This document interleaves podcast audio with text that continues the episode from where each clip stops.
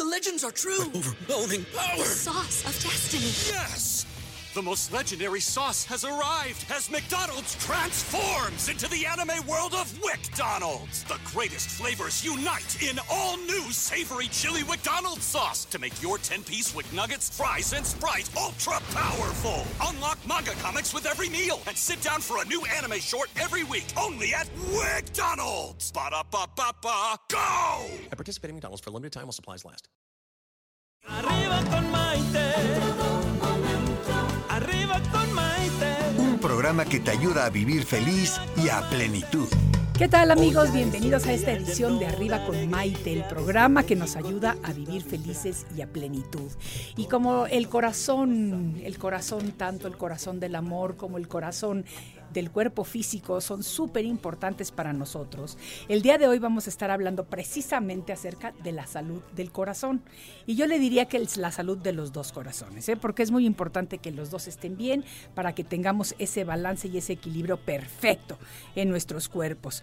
Fíjense que en el antiguo Egipto se representaba el corazón como el lugar en donde se generaban los sentimientos. Para ellos, el corazón vivía en el alma y en la mente de la persona.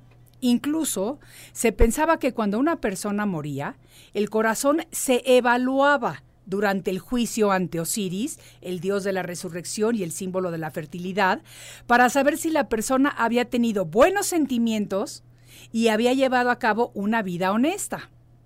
Por eso les digo que es muy importante hablar de los dos corazones. En la actualidad sabemos que los verdaderos problemas del corazón en realidad no tienen mucho que ver con el amor ni con los sentimientos, sino con temas mucho más científicos. Pero el corazón de las personas se puede comparar de cierta manera con el motor de un coche, ya que ambos son la fuente de alimentación que mantiene a los cuerpos en movimiento. El corazón a nuestro cuerpo físico y pues el motor al auto. El corazón actúa como una bomba que impulsa la sangre a nuestros órganos, tejidos y células. La sangre bombeada es la que nos suministra el oxígeno y los nutrientes necesarios para cada célula. Además, recoge el dióxido de carbono y las sustancias de desecho producidas por las mismas células. Pero si el flujo de la sangre al corazón disminuye o se detiene, o si el ritmo de los latidos se acelera, pues podría poner nuestra vida en peligro. Por eso es muy importante recalcar que la manera en la que se trata al corazón es la que va a determinar cuánto tiempo va a funcionar y de qué manera lo hará, igualito que el motor al coche. Fíjense que es increíble, bueno, eso me parece a mí, que muchas personas cuidan más sus coches que sus corazones. Yo creo que aquí me atrevo a decir que sobre todo los señores. Al coche le cambian el aceite, lo afinan, lo cargan con la gasolina correcta y sin embargo, esas mismas personas muchísimas veces fuman, no hacen ejercicio y se la pasan comiendo comida chatarra. ¿Cómo es posible? Las enfermedades cardiovasculares son las que afectan al corazón, a los vasos sanguíneos y entre ellas está, por ejemplo, la enfermedad coronaria, la enfermedad cerebrovascular, la hipertensión, la enfermedad arterial periférica, la cardiopatía reumática, la insuficiencia cardíaca, entre muchas otras. A pesar de que se han tomado varias medidas para informar al público sobre sus causas y prevención, siguen siendo la principal causa de muerte, tanto para hombres como para mujeres en todo el mundo, de acuerdo a la Federación Mundial del Corazón y a la Organización Mundial de la Salud. ¿Cómo la ven?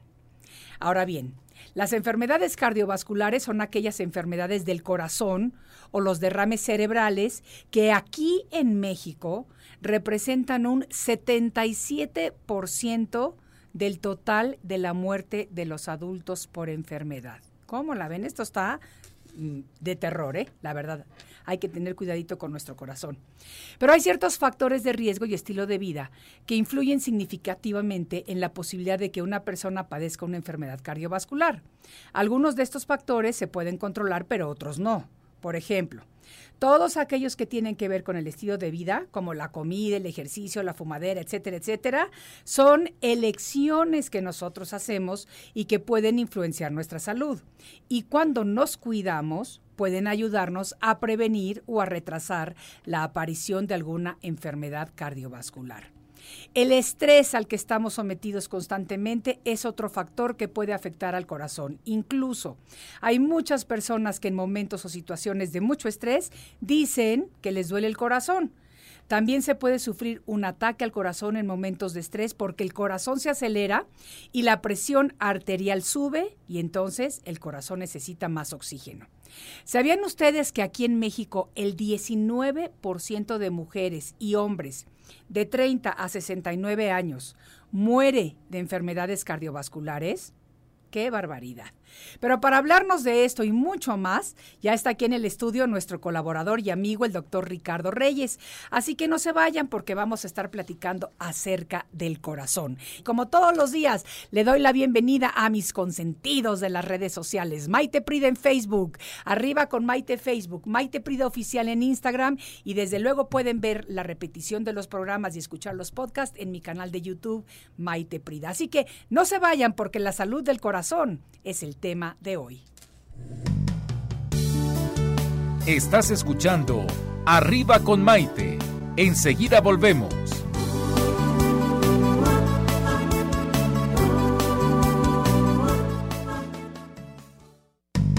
Hoy ya es un día lleno de alegría, desde México te invito a vibrar.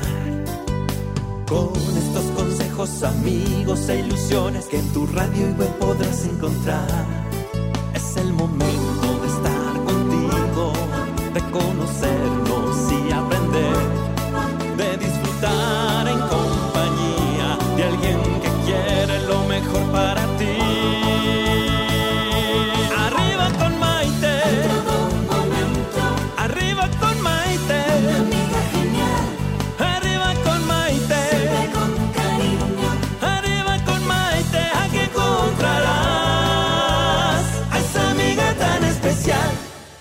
día de hoy estamos hablando acerca de la salud del corazón, porque el corazón de las personas se puede comparar de cierta manera con el motor de un coche. Ambos son la fuente de alimentación que mantiene a los cuerpos en movimiento. El corazón, desde luego, a nuestro cuerpo físico y el motor al automóvil. Pero para hablarnos acerca del corazón y de todo lo que conlleva el estar sanos, etcétera, etcétera, tenemos hoy a nuestro colaborador y amigo, el doctor Ricardo Reyes. Él es médico cirujano y homeópata, fundador de la clínica Bioprevent, enfocada en prevención y detección oportuna de enfermedades. Además, es especialista en cardiología preventiva, enfocando mucho de su trabajo a la prevención y el riesgo cardiovascular. Él es gerente médico del Doctor Vagón, el tren de la salud de la Fundación Grupo México. Vamos a darle un fuerte aplauso, amigos, como todos los días, a nuestro invitado de lujo. Eso está muy bueno. Es que el público te quiere. Así nos animamos. Exacto. Pues Maite, mira, estoy muy, muy emocionado de compartir micrófono contigo y más con un tema tan importante, eh, principalmente para las mujeres. Traemos, ca- eh, tú ahorita me decías fuera del aire, este, son datos alarmantes. Yo creo que siempre nos podemos quedar cortos con todo lo que es el tema cardiovascular. ¿Por qué? O sea, ¿por qué no le prestamos más atención? ¿Por qué no se han hecho de alguna manera campañas más fuertes? O sea, no sé. Porque yo creo que mm, ahorita que, mm, bueno, más bien al rato que saquemos ya como una conclusión de cómo nos podemos proteger o prevenir en, en- en contra de todo este tipo de enfermedades, Ajá. te vas a dar cuenta que son factores bien sencillos. Factores que a lo mejor si el gobierno o cualquier campaña le mete este, ganas al tema de la alimentación, dejamos desprotegido el ejercicio. Si le mete campaña al tema de eh, deja Dejar el de sedentarismo, entra el tabaco, por ejemplo. O sea, son muchos factores que además son factores que se pueden prevenir fácilmente, muy fácilmente prevenir. Sabes que yo a veces pienso que a lo mejor por ser tan fáciles o tan sencillos, no los, no los tomamos en consideración o no les damos el respeto debido. Totalmente. Ahorita tú comentabas las cifras de las muertes eh, a nivel cardiovascular. Eh, no sé si sepas que las muertes por alguna complicación cardiovascular supera todo lo que es cáncer de mama, Sí. cáncer de colon, cáncer Sí. de ovario, cáncer de próstata. Entonces, pero eso no es lo alarmante. Lo alarmante es ¿cuánta gente tiene problemas de obesidad? o problemas con colesterol, con triglicéridos, fumadores, que de alguna forma estos pacientes van a detonar en un futuro, ya sea corto o mediano plazo, en una complicación cardiovascular. Ay, qué barbaridad. Eso, eso sí, la verdad es que una cosa que a mí me alarmó bastante es saber que tantas mujeres se mueren de infartos. Así es. De hecho, pues justamente hoy es un tema muy, muy dirigido hacia ellas. Este, todas las complicaciones cardiovasculares es la primer causa de muerte en México. Eh, y digo complicaciones cardiovasculares porque pueden ser desde hipertensión, este, eventos vasculares cerebrales, insuficiencias cardíacas, este, aterosclerosis, aneurismas, etcétera, etcétera. Entonces, ¡Qué barbaridad! es la primera causa de muerte, pero todo se puede prevenir. ¿Y por qué a la mujer? Porque desgraciadamente la mujer este, se complica mucho más que el hombre con respecto a que si es fumador o no. Eh, a la mujer, por ejemplo, le incrementa mucho el factor de riesgo cardiovascular, nada más con el simple hecho de entrar a la menopausia. Entonces, ese no me entre más factores son los que podemos contar. De veras. A ver, ¿por qué al entrar a la menopausia? No se tiene a ciencia cierta por cuál es el factor así específico, pero lo que sí se sabe es que todas las variaciones eh, estrogénicas o, todas las variaciones hormonales van a incrementar mucho, principalmente uno en la producción de, o más bien la sobreproducción de la formación de grasa este, incrementan los niveles de colesterol. Son pacientes que ya después de un tiempo pues comienzan a incrementarme de peso. Entonces, lo que es el aumento de peso y la acumulación de grasa a nivel periférico son uno de los dos factores más importantes para detonar en el riesgo cardiovascular. Qué barbaridad. ¿Qué podemos hacer o cómo podemos educarnos? Eh, porque sí, no quiero decir que esto ya está muy trillado, pero de cierta manera está trillado. Haz ejercicio, come sano, no fumes. Ajá. Lo oímos tanto. claro. Ok. Que, que, y sabes también qué pasa. Que no es que ya lo demos por sentado, sino que muchas veces decimos, te sale esta semana, sí, que todo el mundo tiene que comer huevo porque es buenísimo. Y a las tres semanas, el nuevo estudio dice que un comer más de un huevo a la semana es peligrosísimo. Tanto nos están saturando de información de tantas cosas y a veces son conflictivas sobre todo en cuestiones de la comida, de lo que sí está bien y lo que no está bien, que llega un momento en el que pues sí lo damos como por sentado. ¿Qué podemos hacer? Mira, yo creo que nuestra principal arma es la, educación. La educación de parte del personal médico hacia el paciente y el paciente de que sepa eh, la orientación que está recibiendo.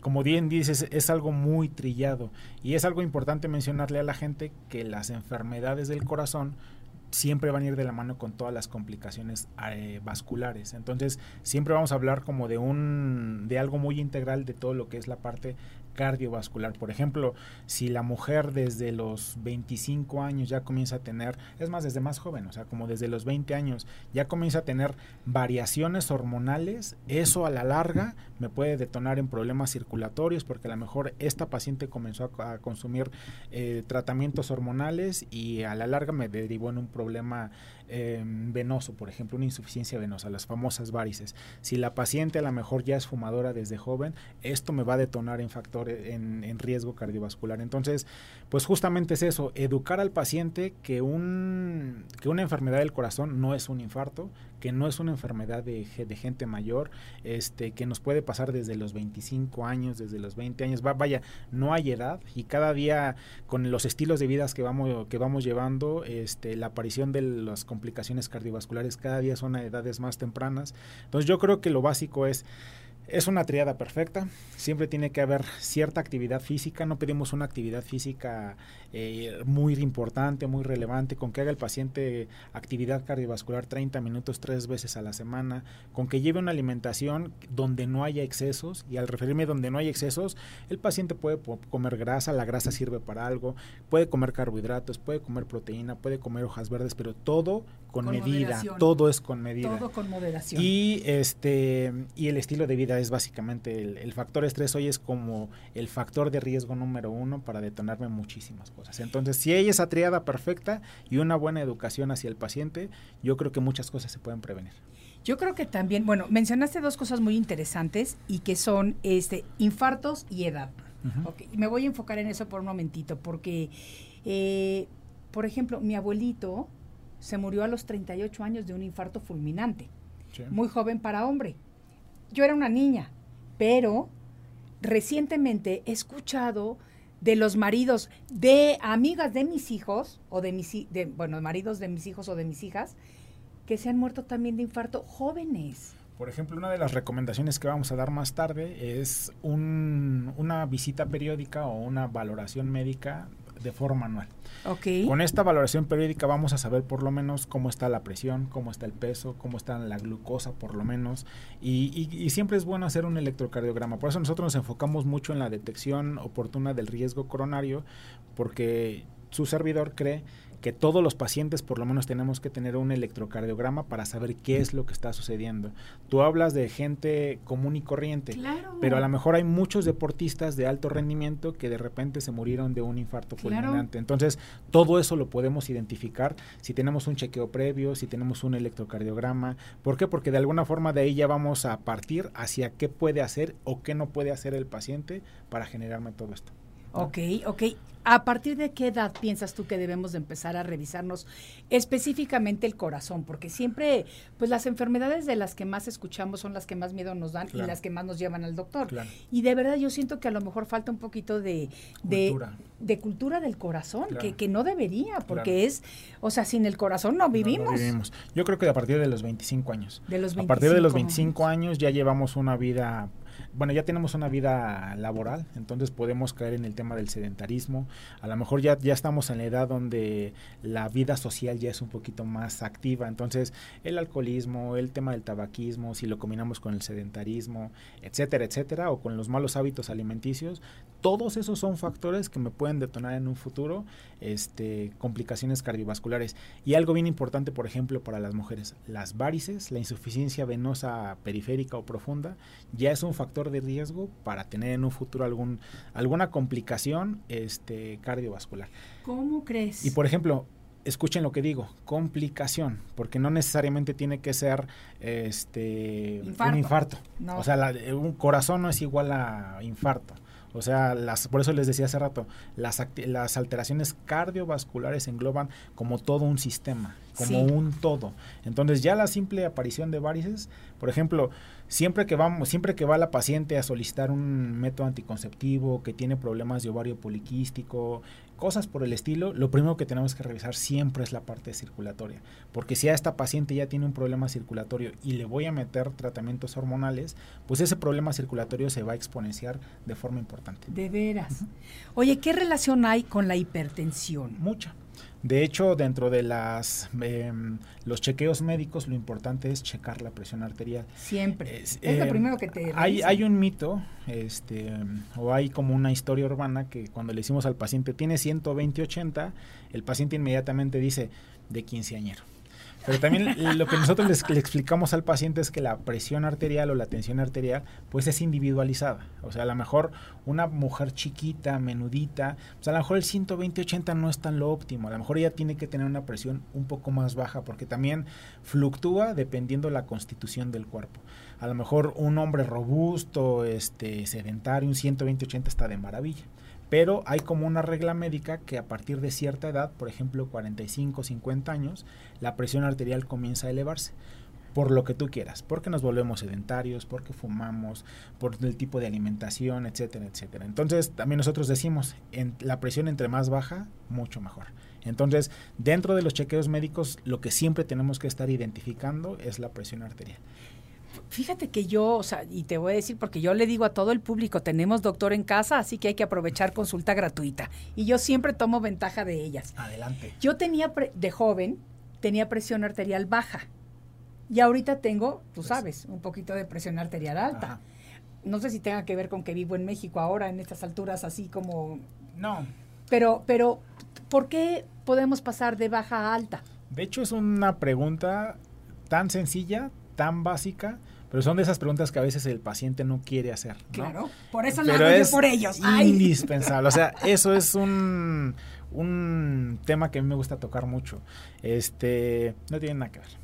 Nada. Nada que ver, nada que ver. Pero sin embargo, si un paciente o una paciente, en este caso que estamos hablando de las mujeres, eh, siempre ha tenido la presión arterial baja, punto un 90, 60, que a veces las mujeres dicen, la tengo muy baja, ¿no? También son cifras normales. El día que llega a tener 120, 80, que sigue estando dentro de los estándares como normal. Ya se alarma. No, ya la paciente comienza a tener sintomatología y como nosotros no eh, identificamos o no sabemos eh, preguntar a los antecedentes de la paciente, pues quizás esta paciente ya comienza a tener problemas con la presión arterial para su cuerpo.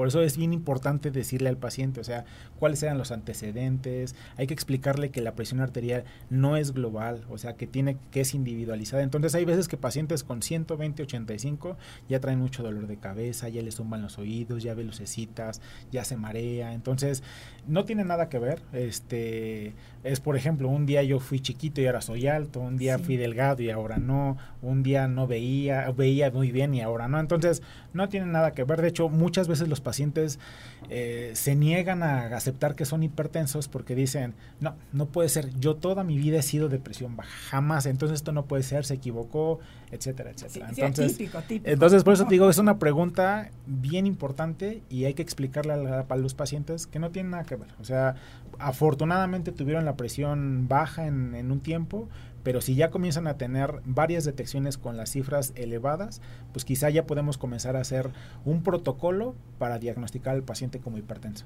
Ok, eso me parece muy interesante. ¿Y por qué no nos explicas qué es exactamente la presión arterial? Porque si llegamos a cualquier, si te internan de, de golpe a un hospital o si vas de visita médico rutinario, lo primero que te hacen es tomarte la presión. ¿Qué es exactamente la presión? Hoy estás haciendo preguntas específicas, específicas y además, ¿por qué? Porque a veces el paciente le preguntas, ¿es hipertenso? No, no sé, nada más tengo la presión alta. Sí, exacto. Entonces, exacto. Eh, eh, por eso te digo, es muy importante. Entonces, la hipertensión arterial, como su nombre lo dice, son la, los niveles de presión arterial por arriba de lo estandarizado. ¿no? Eh, como te decía, se, se coloca como una norma, como algo promedio el 120-80. Eh, desgraciadamente en México no tenemos guías para basarnos en pacientes mexicanos y siempre nos guiamos por guías principalmente de Estados, Unidos. Entonces las guías estadounidenses nos, ya nos marca ahora que el 130-85 o a partir de, ese, de esa cifra hacia arriba ya el paciente puede comer, ya, puede, ya el paciente se puede considerar como hipertenso. Entonces hipertensión arterial es la elevación de la presión arterial por arriba de los del 120-80. Entonces puede ir desde el grado 1, 2, 3, 4 hasta una urgencia hipertensiva. ¿Y, cuáles pueden ser algunas de las consecuencias de tener presión arterial alta y no cuidártela o controlártela? Uno es la alimentación. este, hay pacientes que, que, quizá consumen mucho sodio, mucho, mucho alimentos este, enlatado, mucho embutido, mucha sal. Otro puede ser el tabaquismo, otro puede ser la obesidad, otro puede ser el sedentarismo o el conjunto de todo. ¿no? Entonces, puedo ser hijo de papá y mamá hipertenso o diabético, pero eso no quiere decir que forzosamente yo voy a hacer, lo mismo. Quizá heredé los malos hábitos. Eso es bien importante. O sea, que lo que yo heredo son los malos hábitos. Entonces ya traigo quizá la genética, pero el mal hábito es lo que me lo va a detonar. Es por eso que ahora estamos encontrando jóvenes de 25 o 30 años ya con niveles de presión arterial bastante elevados. Y yo creo que también eh, el estrés tiene mucho que ver con esto, ¿no? también como que contribuye. De hecho, hace ratito comentabas este, que las dos fases, las dos complicaciones o alteraciones del corazón, y tienes toda la verdad. O sea, este, hace rato en consulta había una paciente que pues se le acababa de morir su papá hace dos meses, su mamá hace un mes, este, no ha dormido, tiene eh, preocupaciones por dinero, este, obvio, obvio va a tener complicaciones, no, no duerme adecuadamente. Entonces, esos son factores también para que me genere una hipertensión reactiva. Y fíjate que lo que me estás diciendo me gusta mucho porque eh, también una queridísima colaboradora nuestra, eh, psicóloga, Gina Goldfeder, está escribiéndonos porque ella nos escucha también todos los días y dice, en términos psicológicos, el corazón tiene memoria y eso afecta la presión arterial. Totalmente. Es eso, por eso es de que también dentro de las clasificaciones de la presión arterial o de la hipertensión se encuentra la hipertensión reactiva. Siempre va a haber un factor y regularmente ese factor casi siempre es emocional que me va a mantener los niveles de presión alta. Y a estos pacientes no hay que tratarlos con antihipertensivos, porque Ah. quizá yo le puedo dar un tratamiento antihipertensivo en un momento donde la presión está baja y lo puedo hipotensar. Por eso es bien importante ver al paciente de forma integral. Yo a veces al paciente le digo, trae la presión alta, pero eso no quiere decir que es hipertenso. Eso es lo que trae ahorita, pero puede ser porque tomó mucho café, porque no durmió, porque está estresado. Pueden ser muchos los factores. Entonces, para determinar a un paciente hipertenso, hay que meterlo como a un protocolo o hay que hacer otros estudios donde me demuestren que ya esos órganos tienen alguna complicación, principalmente el corazón, porque el paciente trae, ha tenido o trae la presión alta. Está muy interesante la charla Sí. contigo, Ricardo. Y No, no, no, vamos a continuar con esto, pero Claro tenemos que que, sí. tomar una breve pausa. No se nos vayan porque estamos hablando hoy acerca de lo importante que es la salud del corazón con el doctor Ricardo Reyes. Ya saben, pueden ir haciendo preguntas. Regresamos después de una pausa. Estás escuchando Arriba con Maite. Enseguida volvemos.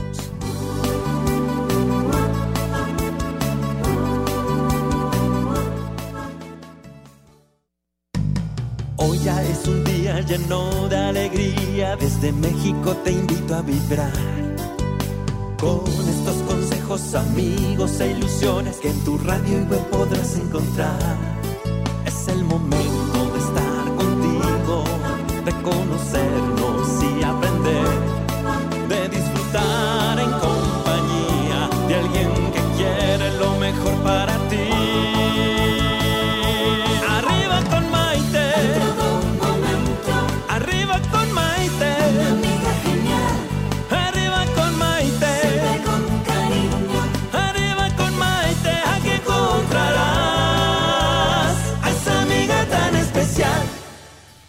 Continuamos con el doctor Ricardo Reyes hablando acerca de la salud del corazón. Y ahora te voy a hacer algunas preguntas de las que hemos recibido porque están muy interesantes y yo creo que nos pueden servir a todos. San Juanita Vázquez de Coajimalpa, Estado de México, dice lo siguiente. Buenas tardes, doctor. Mi padre murió de un infarto fulminante a los 42 años de edad. Yo tengo 40 y tengo mucho miedo de que me pase lo mismo. ¿Qué debo hacer para prevenirlo? Ir al médico. Ir a una simple, a una simple y sencilla valoración médica donde te van a valorar peso, talla y ya con eso sabemos cómo está el índice de masa corporal o hasta cierto punto hasta el porcentaje de grasa. Este, vamos a checar la glucosa, vamos a checar la presión arterial y con esos val- valores prácticamente sabemos si el paciente tiene o no un riesgo eh, mediato, inmediato o tardío a desarrollar alguna complicación cardiovascular. Wow, o sea que Sí. de veras se puede saber con un... Todo eso. Qué barbaridad, no, importantísimo. Eh, María de Jesús López Aragón, de la Ciudad de México, dice lo siguiente. Cuando tengo mucho estrés, me da, ay, lo que decíamos del estrés, me da un dolor en el pecho y siento como si me aprietan. Me dura unas horas y después se me quita, aunque la última vez también me dio en el hombro izquierdo. ¿Qué puedo hacer? Es, es una pregunta que tiene muchas respuestas. De hecho, ese tema lo- también lo traía como para venir a sensibilizar mucho a la gente. A ver, lo que es la parte tema. de las alteraciones cardiovasculares o enfermedades cardiovasculares y lo que son los ataques de pánico. ¿No? Ah, tocas un buen Entonces, punto. hay muchas veces que llegan los pacientes a urgencias pensando que tienen un infarto y lo que tienen es una gastritis. ¿Por qué? Pues porque son, son órganos que están muy juntos, entonces pues el paciente piensa, a lo mejor está taquicárdico y se le hacen las- los estudios y es un problema gástrico. Pero también hay pacientes que tienen mucha, mucho tema de ansiedad, ya no estrés, ya digamos que ya pasó al otro nivel. Este, tienen mucha ansiedad y me pueden dar crisis conversivas. Las crisis conversivas regularmente vamos a tener, podemos llegar a tener taquicardia, sensación de sensaciones extraordinarias en la parte pectoral, en la parte del pecho, como desde compresión, como que si una garra me estuviera apretando, eh, dificultad para respirar, este, ansiedad, el paciente suda frío, pero muchas veces pueden ser ataques de ansiedad o ataques de pánico ya en una etapa más, más, más, más avanzada. ¿Y por qué se ocasionan estos ataques de pánico? Regularmente ya son pacientes que traen un historial de, de una enfermedad eh, derivada de la ansiedad o ya mucho trastorno este, de estrés, de ansiedad qué es lo que me va a llevar a, todo eso. Fíjate que tengo un amigo queridísimo de Miami que me acaba de contar hace un par de semanas que de repente él se empezó a sentir muy mal, sentía eh, en el pecho sobre todo sentía como opresión, empezó a sudar frío, eh, estaba con su hija chiquita en la casa, entonces le empezó a entrar miedo de que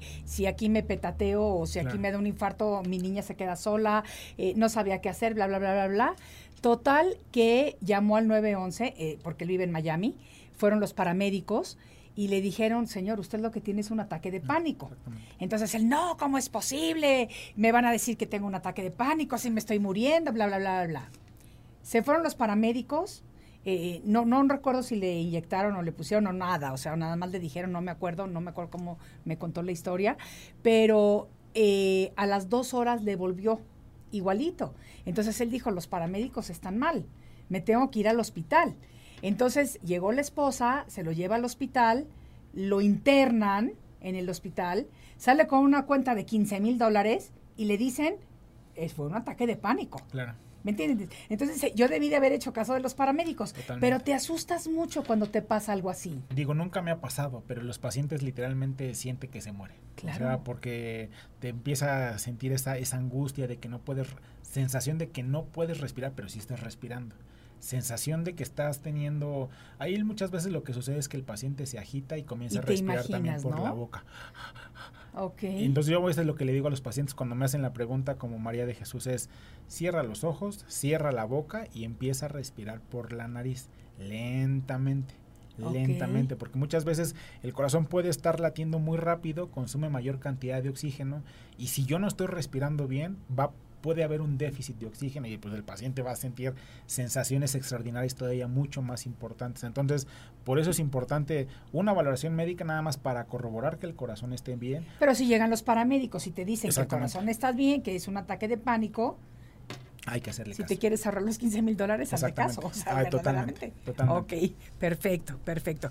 Josefina Prieto Mendoza de la Ciudad de México dice lo siguiente, doctor, acabo de cumplir 61 años y últimamente siento como palpitaciones fuertes en el corazón. Ya saqué cita, pero me la dieron para dentro de un mes. ¿No será peligroso esperarme tanto tiempo? Este, pues es que se juntan muchos los factores, muchos factores. También hay que mencionar que pueden haber ciertos fármacos que me pueden acelerar un poco lo que es el, ritmo cardíaco. Pero si el paciente trae un historial de que trae palpitaciones, este, puedes llegar a sentir un poco de, taquicardia, sí hay que, hay, que acudir al médico. Y hay que acelerar la cita. Y hay que acelerar la cita, porque digo, pues el paciente puede ser fumador, puede tener sobrepeso, puede tener los niveles de colesterol o triglicéridos elevados. Y de verdad, todas las complicaciones cardiovasculares son muy prevenibles, muy, muy prevenibles. Siempre hay que hacerle caso al, cuerpo, no solamente al corazón, sino al cuerpo. Eh, no es normal que, el, que haya una palpitación.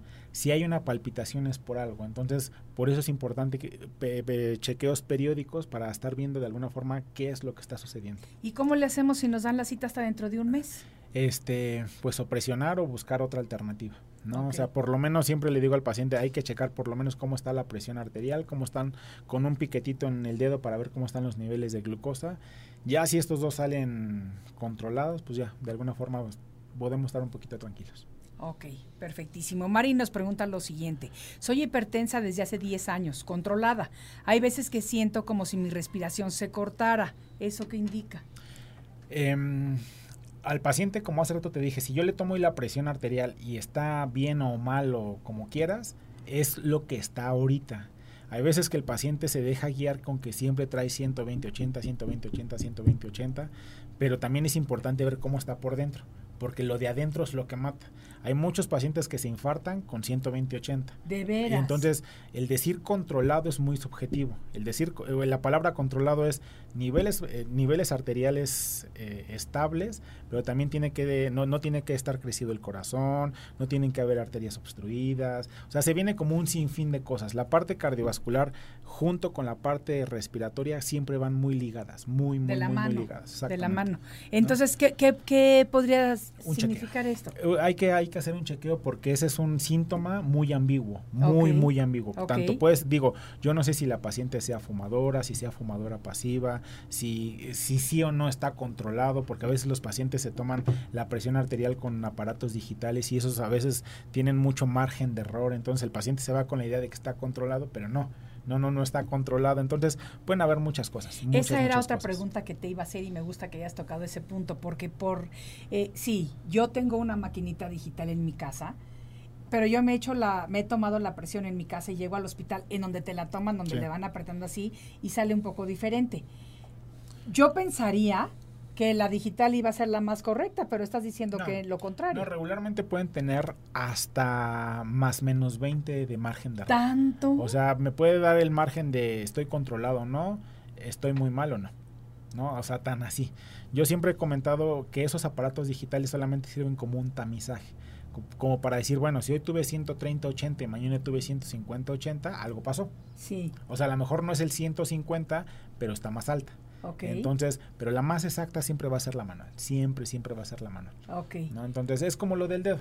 Cuando tomamos la glucosa del dedo me puede salir 110, pero no quiere decir que sea este, cuerpo. absoluto. A lo mejor este sí está ligeramente elevado, pero no a 110. Por eso siempre hay que confirmarlo con una prueba este, de sangre ya en laboratorio para dar el, el- el dato exacto. Ah, ok, eso, es- eso está muy bueno. Y también, perdón que te interrumpa, algo Sí. importante, que a veces el paciente no se sabe tomar la presión arterial con esos aparatos digitales, porque el brazalete se lo deja muy apretado, este, en un lugar donde no iba, o muy flojo, eh, tiene la mano colgando. o a sea, ver, dinos cómo se tiene que hacer regularmente, regularmente el brazalete nunca tiene que, ni apretado Ni ni, flojo. ni flojo, tiene que estar, los libros dicen de medicina, dos traveses por arriba del pliegue del, del, del codo, que son traveses dedos. O sea, dos, dedos por arriba, por del, arriba codo. del codo y la mano siempre tiene que estar este Estirada. estirada pero mm, eh, sobre algo o sea no Ajá. tiene que estar volando ni nada por el estilo los mejores horarios para tomar la presión arterial es en las mañanas y en ayuno esos son los mejores horarios Eso yo no lo sabía. porque hay veces que el paciente se la toma Después de comer. después de comer va a estar alta si desayuna un café va a estar alta si ya me enojé va a estar o sea va a estar modificada por eso siempre las mejores eh, presiones es en las mañanas En las mañanas y en ayuno. y en ayuno exactamente Estamos aprendiendo mucho hoy. Eso- es Está muy bueno. padrísimo, sí Eso me es muy, encanta. muy bueno. A ver, aquí tenemos una pregunta de un caballero que dice lo siguiente, Carlos Martínez de la Ciudad de México. Yo quisiera saber desde qué edad es conveniente hacerse estudios del corazón si no hay antecedentes familiares. Como lo comentábamos, si son pacientes aparentemente sanos, y aparentemente sanos me refiero a que no fuman, no toman, hacen actividad física regular, tienen buen peso, yo creo que a partir de los 40 años. Si tenemos algún factor de riesgo como tabaquismo, como alcoholismo, como sedentarismo, como obesidad o malos hábitos alimenticios, desde los 25. Desde los 25. Desde los 25. Perfecto. Ay, otro señor, Luis Tobar. Ay, vamos a tener dos señores más. Ya, ya me adelanté viendo la Eso es siguiente. muy bien. Sí, eso está bien. A ver, Luis Torres, Luis Tobar, perdón, Álvarez, de la Ciudad de México, dice: Buenas tardes, Maite y doctor. A mí me dijeron que tomar todos los días ácido. Acetil salicílico. Exactamente. Acel, Acetil salicílico. exactamente. Tú lo dices, por favor. Es bueno para evitar problemas del corazón. Es una muy buena alternativa. O sea, no, no es como el 100% eh, ya lo voy a hacer, sino tenemos que ser congruentes. Ajá. Si tomo el ácido acetil salicílico, Que viene siendo para las personas comunes y corrientes. vamos a meter un golazo, No pues, la- la, famosa aspirina. La- pero la La aspirina baby. Protect, La de exactamente. chiquitos. ¿no? Porque ya la aspirina de mayor gramaje, pues esa ya es para otra cosa. Entonces la aspirina Protect o la ASA, o sea, hay mil marcas. Sí. este, tenemos que ser congruentes si la tomamos, o sea, no fumar, llevar una buena alimentación, una sana, eh, una, una vida que no sea sedentaria, Ajá. para que ve- realmente veamos el impacto positivo que va a ser el medicamento. El medicamento lo que hace regularmente es como aligerar este, la densidad de la sangre. Hay veces que el paciente, por ejemplo, si es fumador, la viscosidad de la sangre incrementa. Entonces eso, eso puede ser un factor de riesgo para, para complicaciones eh, eh, cardíacas. Entonces la aspirina de alguna forma me contrarresta el efecto del tabaco. Si el paciente es sedentario u obeso, este, también me puede generar ahí factores positivos para ello. Pero le- les, vuelvo a repetir, congruencia. Si le vamos a tomar, también hay que hacer el A, B, C para de alguna forma tener un buen impacto positivo. Y además no nada más empezar a tomar por tomarla, hay que ver al doctor primero y que el doctor te diga tómatela y entonces ya te la, pero no porque su amigo le dijo. Exactamente, porque como fármaco o como cualquier otro fármaco también tienen efectos colaterales. ¿no? Mínimos, o sea, al final del día son mínimos pero si el paciente a lo mejor tiene complicaciones gástricas, pues quizá la aspirina, la aspirina o el ácido acetil salicílico estén un poquito contraindicados. Ok, perfecto. Bueno, vamos a continuar eh, con otras preguntas que tenemos del público y para que tú nos des eh, una información más generalizada de lo que tenemos que hacer acerca de la salud del corazón, pero tenemos que tomar una pausa. Volvemos enseguida. Estás escuchando Arriba con Maite. Enseguida volvemos.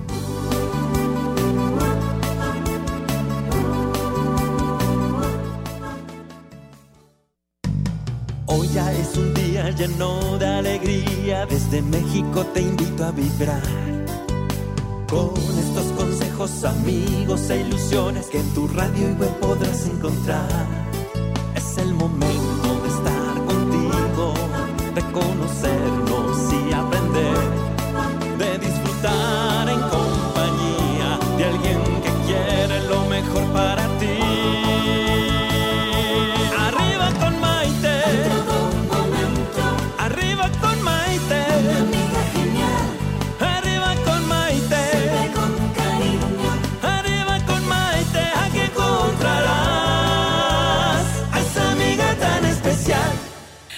Continuamos con el doctor Ricardo Reyes hablando acerca de la salud del corazón y en el comercial hablando de muchas otras, otras cosas, cosas. más. La verdad, pero muy interesante todo. Te voy a hacer dos preguntas más que tenemos para que ya después tú nos Claro. des la conclusión de lo que estamos hablando el día de hoy. Luis Tobar Álvarez, ah, no, no, este ya te la hice. Eugenio González Garza, de la Ciudad de México, dice lo siguiente. Yo tengo un marcapasos desde hace cinco años y me da miedo volar en avión desde que me lo pusieron. Mi hija vive en Monterrey y va a nacer mi nieta. Felicidades. ¿Es seguro hoy en día viajar con un marcapasos? Sí, mientras la presión arterial y la frecuencia cardíaca estén estables, sin ningún riesgo. Sin ningún Ay, riesgo. buenísimo. Sí, el, marcapasos es una, pisa, es una pila externa. El corazón y el cerebro son los dos únicos órganos que trabajan con electricidad, que son órganos totalmente autónomos. Y específicamente en el corazón lo que lo hace autónomo eh, es el nodo sinusal, que es el famoso marcapasos. Ok. Pueden haber muchos los factores por el cual ese marcapasos deje de funcionar y por eso se colocan marcapasos externos, pero si la presión arterial y la frecuencia cardíaca están estables, sin ningún No problema. hay ningún problema. Es un paciente normal. Ah, buenísimo, buenísimo. A ver, eh, yo sé que tú venías súper preparado con tu tema, como siempre, Claro. acerca de lo del corazón. ¿Qué quieres que, que, en qué nos enfocamos en este momento de la conversación? en todo lo que es el tema de la prevención, porque eso es lo más, lo más, lo más importante. Y de verdad, aunque parezca trillado, es, es lo todo, ¿no? Este, como les dije hace rato, siempre es válido un, un chequeo periódico. Ya dije más o menos las edades y tenemos factores de riesgo desde los 25 años y somos pacientes aparentemente sanos desde los 40 años, porque nunca sabemos qué nos vamos a encontrar. Claro. Nunca sabemos. Y Claro. Y, tenemos la mala costumbre que el paciente va a ver a un médico cuando ya, ya algo ya está muy complicado, cuando ya lo incapacita, cuando ya no puede con el dolor, cuando y- ya algo muy extraordinario sucede. Y como comentábamos hace rato con la pregunta que nos hacían eh, de la palpitación, siempre hay que escuchar al cuerpo, siempre, o sea, un dolor de cabeza no es normal, un zumbido de oído no, no es normal, una compresión, congestión, sensación de que me están apachurrando, dificultad para respirar, no es normal, los mareos no son normales, los flashaces, los flashaces blancos que se llaman fosfenos tampoco son normales, entonces nada de eso es normal, entonces siempre si como bien lo decías, a veces cuidamos más al carro que a nuestro Sí, cuerpo. Si sí. yo oigo que ya hay un ruidito, voy a llevarlo al servicio para ver qué es lo que está pasando. Pues es lo mismo, lo mismititito pasa con el cuerpo, lo mismo, lo mismo. Entonces, siempre hay que tener este mantenimientos preventivos, no correctivos. Si no queremos llegar a lo correctivo, porque esos nos salen más caros, Claro. pues hay que meterle el tratamiento preventivo, ¿no? Pero te voy a hacer una pregunta porque a mí hay algo que, habiendo vivido en, en Estados Unidos y en México, me ha llamado mucho la atención de México.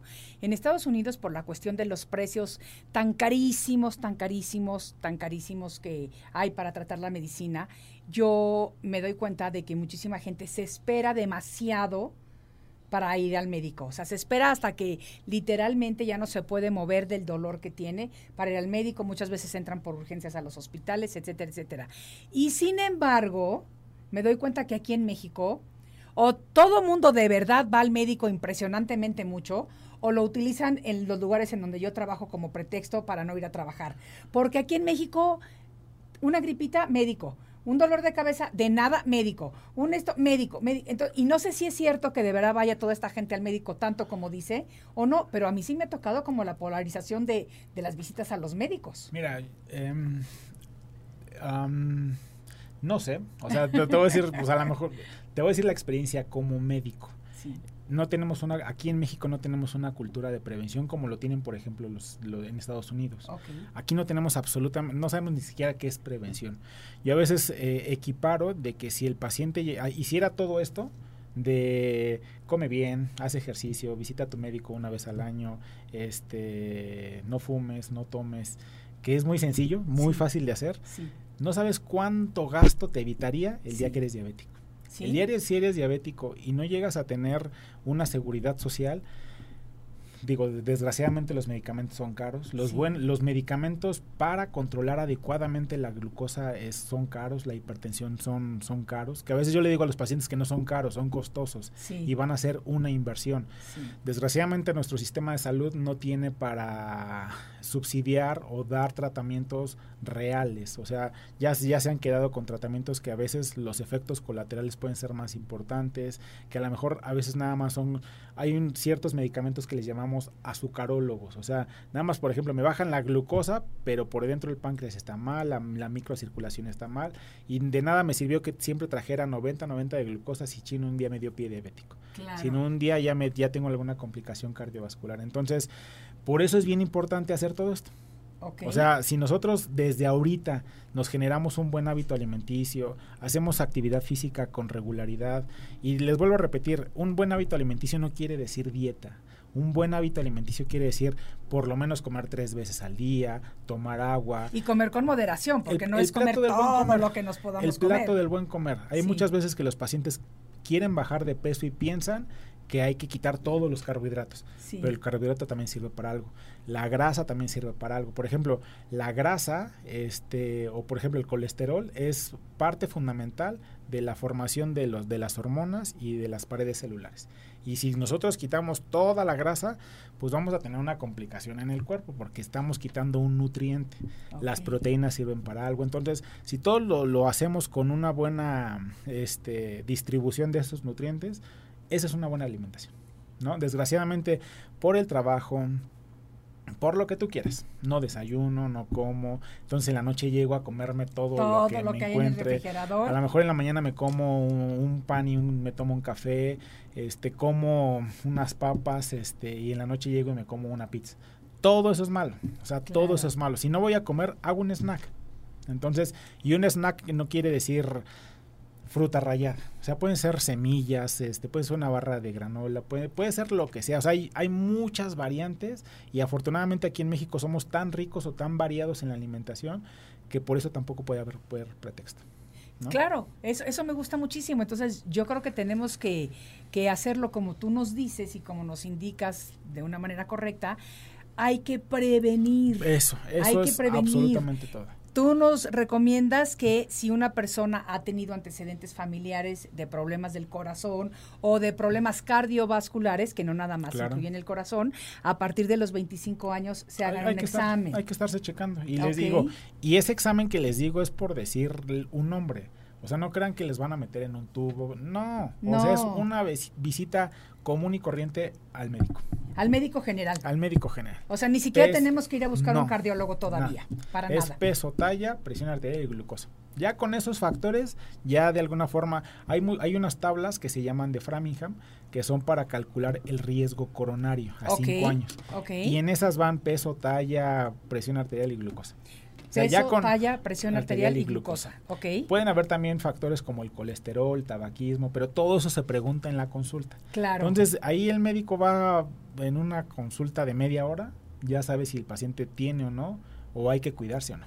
Y ya ese médico, si te llega a encontrar algo, ya te va a referir al cardiólogo para que específicamente vayas con él. Exactamente. Y en el tema, por ejemplo, de las mujeres, este, pues también el uso indiscriminado de hormonales, pues también es un factor para que en un futuro vayan a tener alguna complicación cardiovascular. O sea, las personas que usan, eh, por ejemplo, anticonceptivos durante muchos años. Sí, pero también las mujeres que hacen eh, abuso de las pastillas del día siguiente, por ejemplo. Ok. ¿no? Entonces, este, todo eso, todo el uso indiscriminado de ese tipo de fármacos, también me van a tener una repercusión principalmente en la circulación venosa.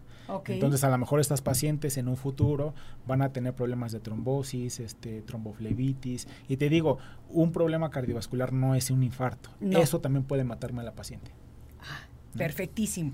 Me encanta toda la información que nos has dado. ¿Cómo te puede seguir la gente? ¿En dónde te encuentran? Bueno. Aparte de que persiguiendo el tren de la salud. A ver si te Bueno, pues nos encuentran en nuestra página de, de Facebook, que es Bioprevent, y en nuestra página también de Twitter, que es Bioprevent, o en arroba doc Ricardo Reyes, ahí estamos para servirles. Arroba Doc Ricardo Ricardo Reyes. Reyes. Esa me encanta, me gusta muchísimo. Como siempre es un placer tenerte en el programa. Me encanta todo lo que estamos compartiendo y todo lo que aprendemos contigo y sobre todo la consulta gratis. Eso Ay, es, eso, eso es mejor. Y bueno, para mí la verdad es un privilegio este poder compartir micrófonos contigo, este poder estar charlando con, con la gente que te sigue. Y de verdad que es un placer poder eh, difundir o poder este, enseñar, educar a la gente. Este, cosas que tanto nos gusta hacer. Absolutamente. Pues Ricardo, muchísimas gracias. Muchas gracias, Te tenemos aquí pronto nuevamente. Perfectamente. Y a todos ustedes también les voy a dar las gracias, pero les voy a recordar antes de despedirme que este próximo lunes, el día 9, yo no me muevo, en apoyo al movimiento Un Día Sin Mujeres para tomar conciencia de todas las tareas que hacemos las mujeres y que no son reconocidas adecuadamente, pero sí son indispensables para el día a día y para tener un mejor país, un mejor hogar, una mejor familia.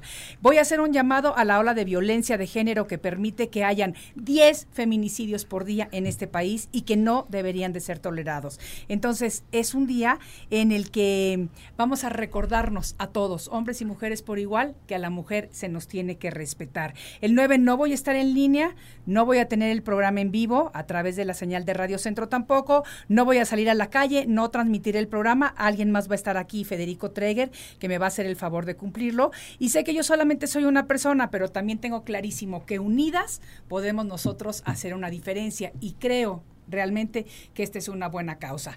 A todos ustedes amigos, como todos los días, muchísimas gracias por haber compartido conmigo lo más valioso que tenemos los seres humanos, que es nuestro tiempo. Soy Maite Prida y con mucho gusto me despido de ustedes desde la Ciudad de México y nos vemos en la siguiente edición de Arriba con Maite. Que disfruten. Arriba con Maite. Arriba con programa que te ayuda a vivir feliz y a plenitud. Arriba con Maite, aquí encontrarás a esa amiga tan especial. The legends are true. overwhelming power! Sauce of destiny. Yes!